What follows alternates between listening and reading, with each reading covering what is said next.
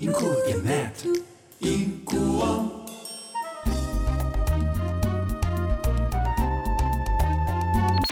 Radio DD。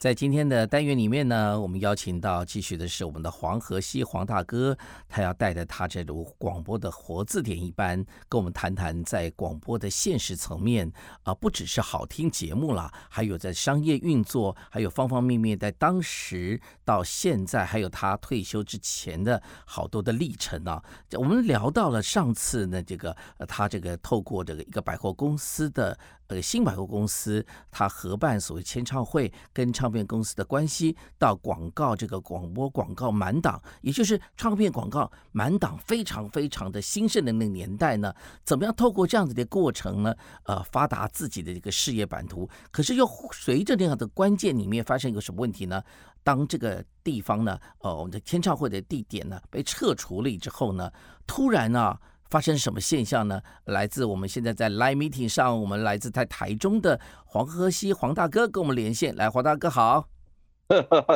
呃，建伦兄好，是、呃，听众朋友大家好，还有就是我们的帅哥录音师好。是 的，哎，那后来的这个发生什么样的现象呢？整个的产业有什么改变呢？当然会改变，嗯因为等于说合约到了以后，那当然就是说，就商业的角度来讲的话，唱片公司就全部撤了。嗯，那哇，撤好了以现后，实哦，对对对对对，嗯那怎么办？嗯可是，在当时在做唱片的这个这个唱片公司签唱会的同时，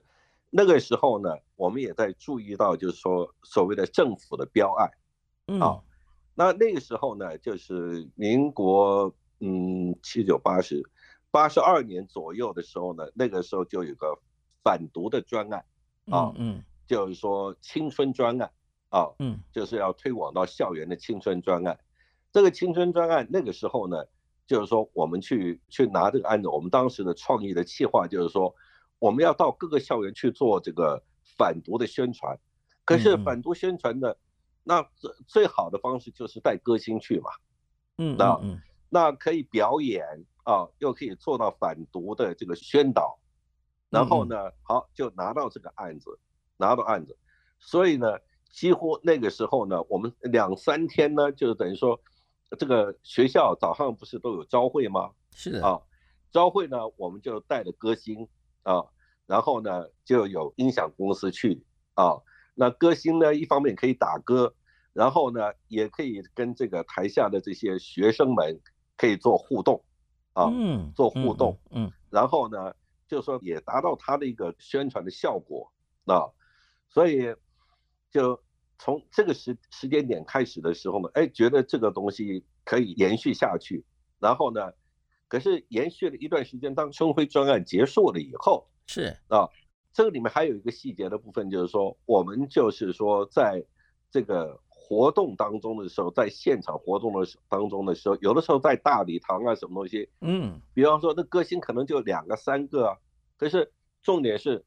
有有有有的时候的学校跟我们说一个半小时，那歌星唱完就走了，嗯，那这个时候怎么办呢？对啊，那量在哪儿？那我们就就嗯就就我们是主持人呢，嗯主任就说：“好，台下的这些呃呃亲呃这个学生朋友啊、嗯都是国高中的嗯啊，那你们有没有什么问题啊？可以写上来，就是用纸条写上来，嗯因为在一个大礼堂里面，你叫他站起来，然后我们还递麦克风过去叫他问问题，他他他也他们也不太愿意嗯，啊，对，所以呢，叫他们写纸条啊嗯，歌星唱歌的时候他们就写纸条。”嗯写了纸条送上来以后，哎，我们就发现到一个什么问一个嗯一个有趣的现象，就是嗯问的都是什么，很多都是感情的问题，嗯嗯，那因为就是等于说青春期嘛，就嗯很多感情的问题，哎，这个嗯让我们就发现到，哎，这个有意思了，嗯，这个有意思了，是就是说这些年轻的朋友们感情的问题嗯啊，那就让我们在做节目上面就有另外一个发想，就是说怎么样？那不只是学生啊，那就是说很多到了适婚年龄的人，他也会有很多的感情的问题，对不对？是的啊，那嗯然后这些感情的问题呢，大概都是失恋的，可以说百分之九十九，那个只有一成，只有百分之一的是成功的。好那个时 候没错我们就讲，就是说在节目里面开个单元，嗯开个单元，什么样的单元呢？就等于说类似一个爱情的故事，就是说嗯他们听众朋友，我们本来是要求听众朋友你自己录个录音带啊寄过来，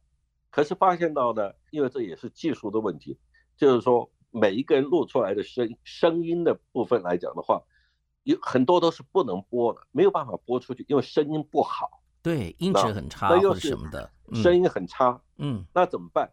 后来我们就干脆就说，你写信把你的故事写下来，嗯我找人帮你录。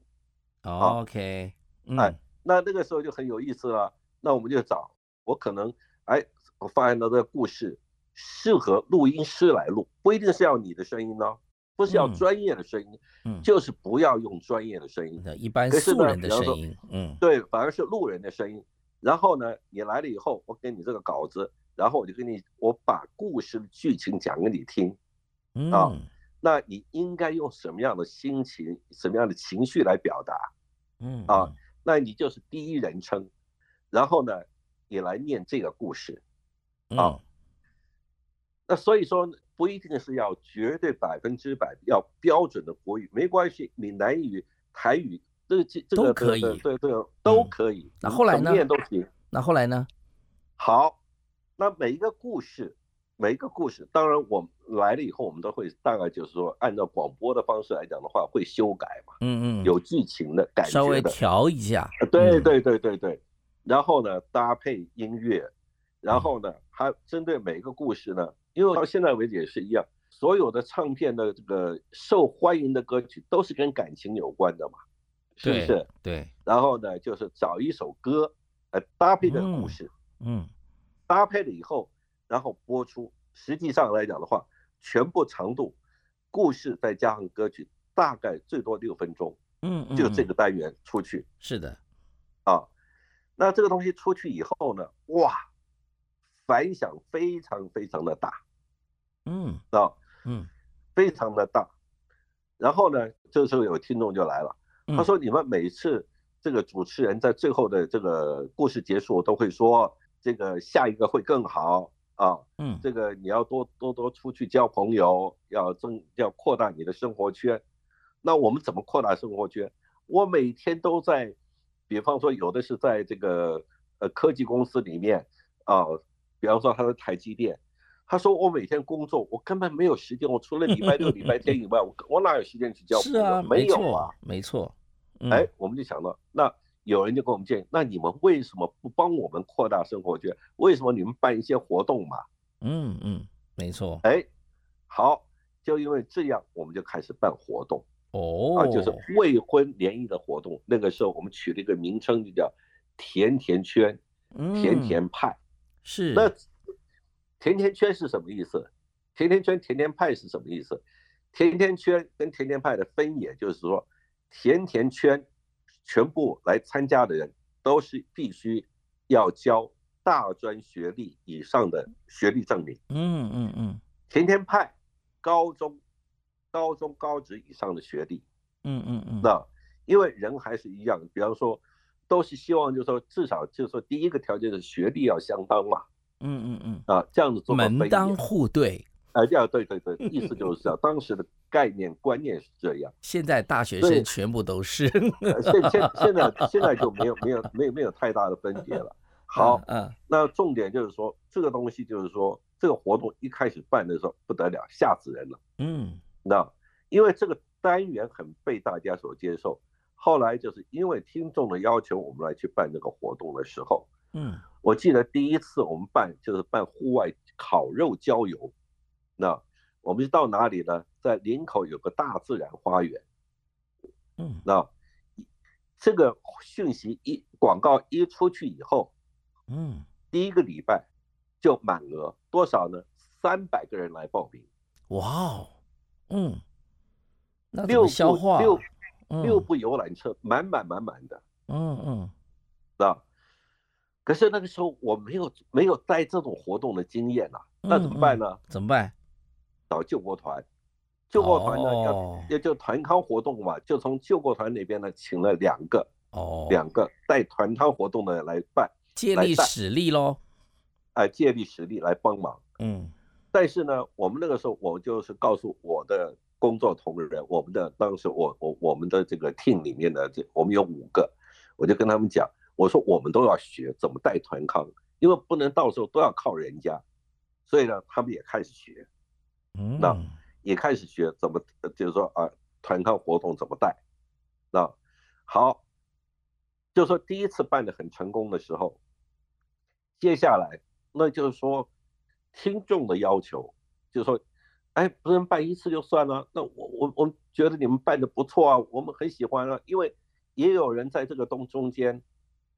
中间得就是等于说他哎认识了朋友，也在交往当中，甚至后来结婚了，哎，觉得我们觉得这个东西好有可以可以继续做下去，所以这个东西就开始就是说，就朝这个方向去就一直去发展。换句话说，在一发个展这到个，最后或者说在这个过程里面，我们也发生一个非常重要的现象，就是说，其实那个改变的过程是在无时无刻中间对产对生对一定对的对效用嘛，对不对？好，对然后呢，嗯，好，那这个活动来讲的话，一共做了多少年？差不多做了十二年，做了十二年是每个礼拜六、每个礼拜天都有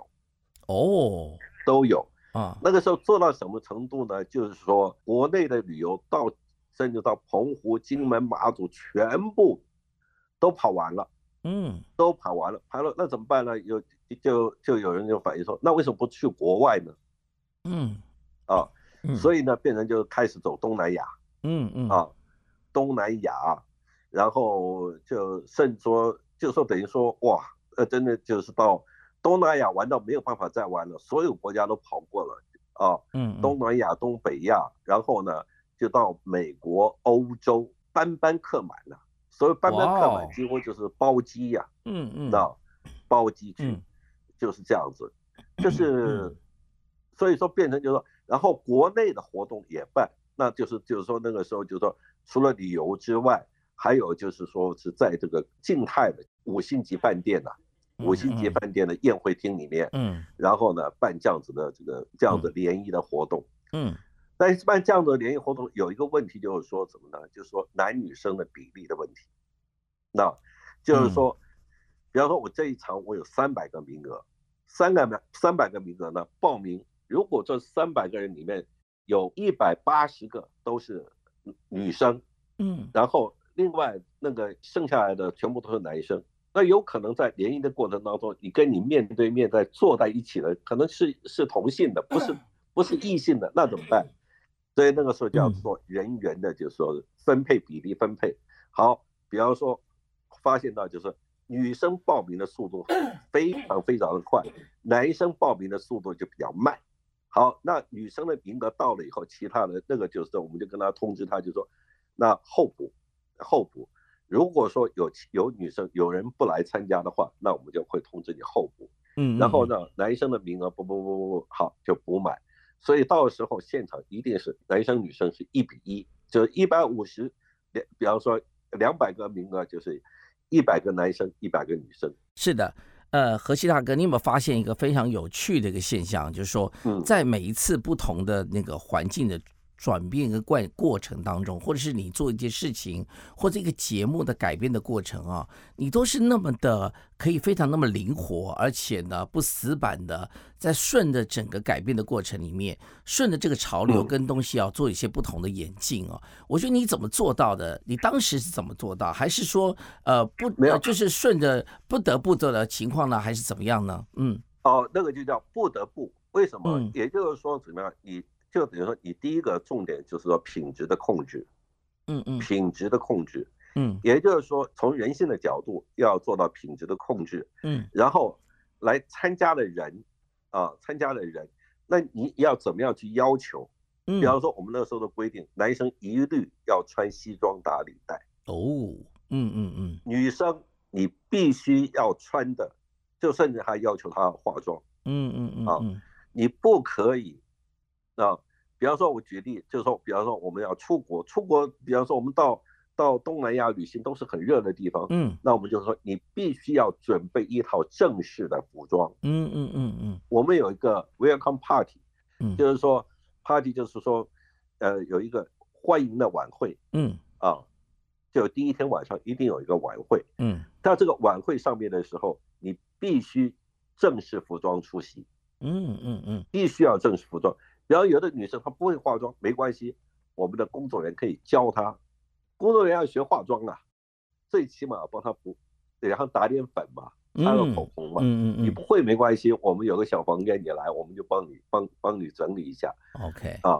所以就是这样子。哇哦。换句话说，其实在这个过程里面啊，其实你有发现啊，其实，在很多时候，我们随时都要接受到不同的新的考验或新的一些突破嘛，对不对？那我想这个过程里面，就看到其实不是讲以前呢，我们黄河西黄大不是一个老的广播主持人，他可是在不同的年代、不同的状况里面呢，都有一些不同的新的突破。哇，这个新的突破就造就了他有一个呃不同的发展，在每个年代、每个过程，不论是五零、六零、七零、八零到九零，就完全不同了。我想这过程有好多好多故事呢，我相信很多不认识我 们很黄多河很西多很 多对， 不论是我们黄河西黄大哥的粉丝，或者是呢新认识我们黄河西黄大哥的粉丝呢，都想听听以前那个所谓没有网红的时代，所谓广播红的年代到底是什么时代的什么的故事呢？我想下一次呢，我们再跟黄河西黄大哥好，我们再次在我们的单元里面跟大家聊，下次见喽，拜拜。